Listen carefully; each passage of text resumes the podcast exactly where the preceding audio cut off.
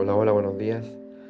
Les saludo este día noche espectral azul, el día número 11, la decena del Caminante del Cielo. Este año, luna. Los sueños. Uf, qué increíble prodigio.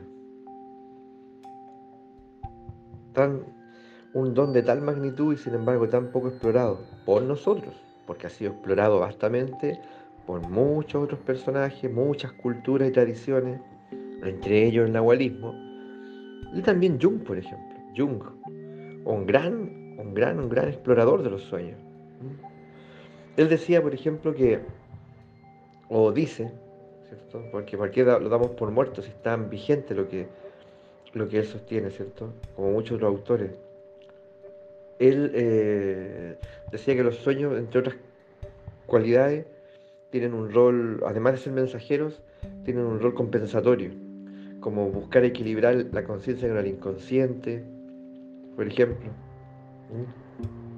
Un plano, un plano, si quieres, material con uno espiritual. Entonces, por ejemplo, no es extraño que una persona que se conduce en el mundo como una persona muy material, muy apegada, no sé, a... Eh, a, asuntos que al parecer no tienen nada que ver con, lo espiritual y que a lo mejor de hecho hasta lo denosta, que esa persona tenga muchos sueños, muchos sueños de orden espiritual, muchos sueños que eh, finalmente em, le hacen aparecer criaturas, digamos, o, o maestros, o mensajeros, o, paisaje muy desacostumbrado y que catalogará, no sé, pues, de locuras del sueño, de desvarío.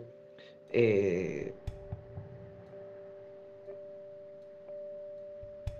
sin embargo, eh, es, es algo más poderoso que lo que está tratando de equilibrarte, de decirte, oye, este otro mundo que tú denostas, descuidas, también es, también existe.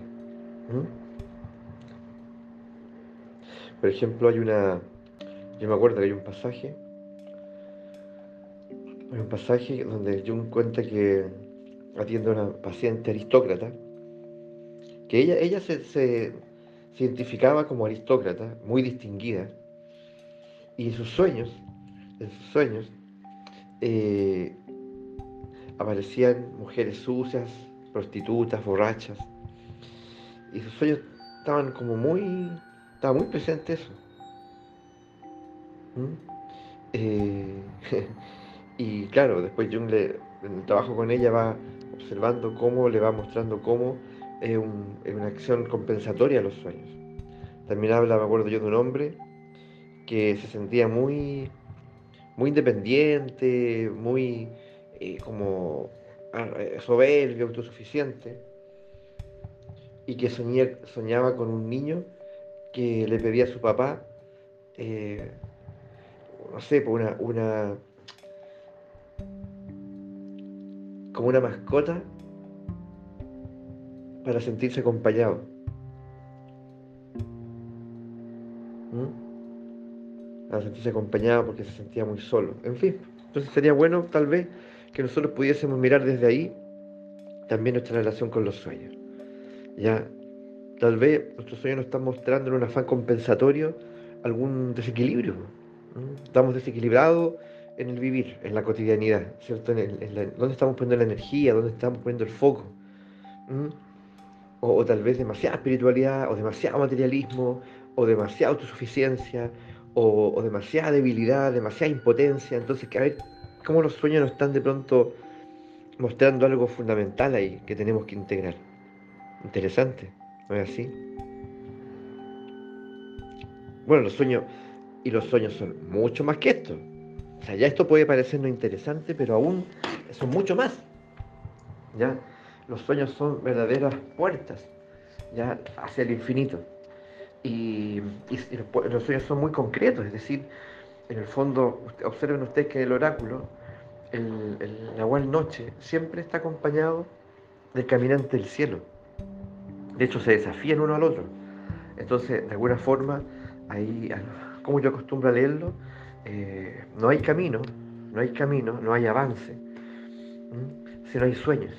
Es como, como dime cuál es tu sueño, ya, y se te abrirá el camino. Eh, entonces hay personas que, si nosotros nos acogemos esa interpelación, hay personas que te pueden decir, no, es que yo no tengo sueños.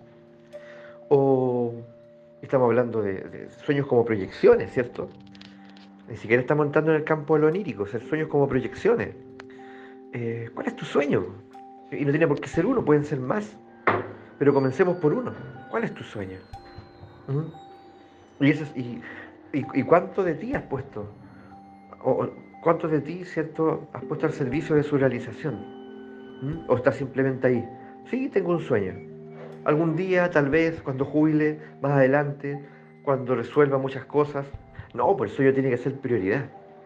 ¿Cierto? El sueño es, el que abre el camino. ¿Mm? Y, finalmente es lo que necesitamos. Porque, porque por otro lado nos estamos quejando siempre de que, oye, ah, estamos como a la deriva, desorientados. Bueno, y eh, estamos así porque, porque tal vez no tenemos clarecido nuestro sueño. ¿Mm? Mi sueño pueden ser diversas cosas, diversas cosas. ¿Mm? Tal vez sueño sentirme diferente, verme diferente, vivir en otro lugar, ir a otro país, viajar, conocer, ¿Mm? comprarme una guitarra y por fin, ¿cierto?, poder tocar, tocar, tocar, tocar. Sé tocar, pero quiero tocar una guitarra. La tengo clarita en mí, sé cuál es, la he visto por ahí. Ya, y quiero tocar. Quiero, oh, sí, eh, dedicarle, dedicarme a la guitarra. Que no sea simplemente un anhelo. ¿Y, quién sabe lo que puede pasar? ¿Qué va a pasar? Nada, un, hobby. Va a estar ahí después la guitarra llena de polvo. Y a ser así. Tal vez se me abra un mundo un mundo, porque tomo la guitarra, una guitarra eléctrica, por ejemplo, le compro el amplificador y de pronto aparece un bajista, un baterista, aparece una red de personas y quedo como una puerta que se abre, quedo abierto un mundo tocando en una banda eh, y sigo haciendo cosas, pero se me abre un mundo, un mundo de ensayos, de compañerismo, eh, de presentaciones. Hoy hay una dicha profunda me embarga, solo por, como un ejemplo. ¿Cómo la interpela todo esto? ¿Cuál es tu relación con los sueños? ¿Cierto? ¿Mm? Y tal vez a ti te ha ocurrido, tú te la jugaste por un sueño y se te abrió efectivamente un universo. ¿Mm? A ver, cuenta un poco de eso. Compartámonos.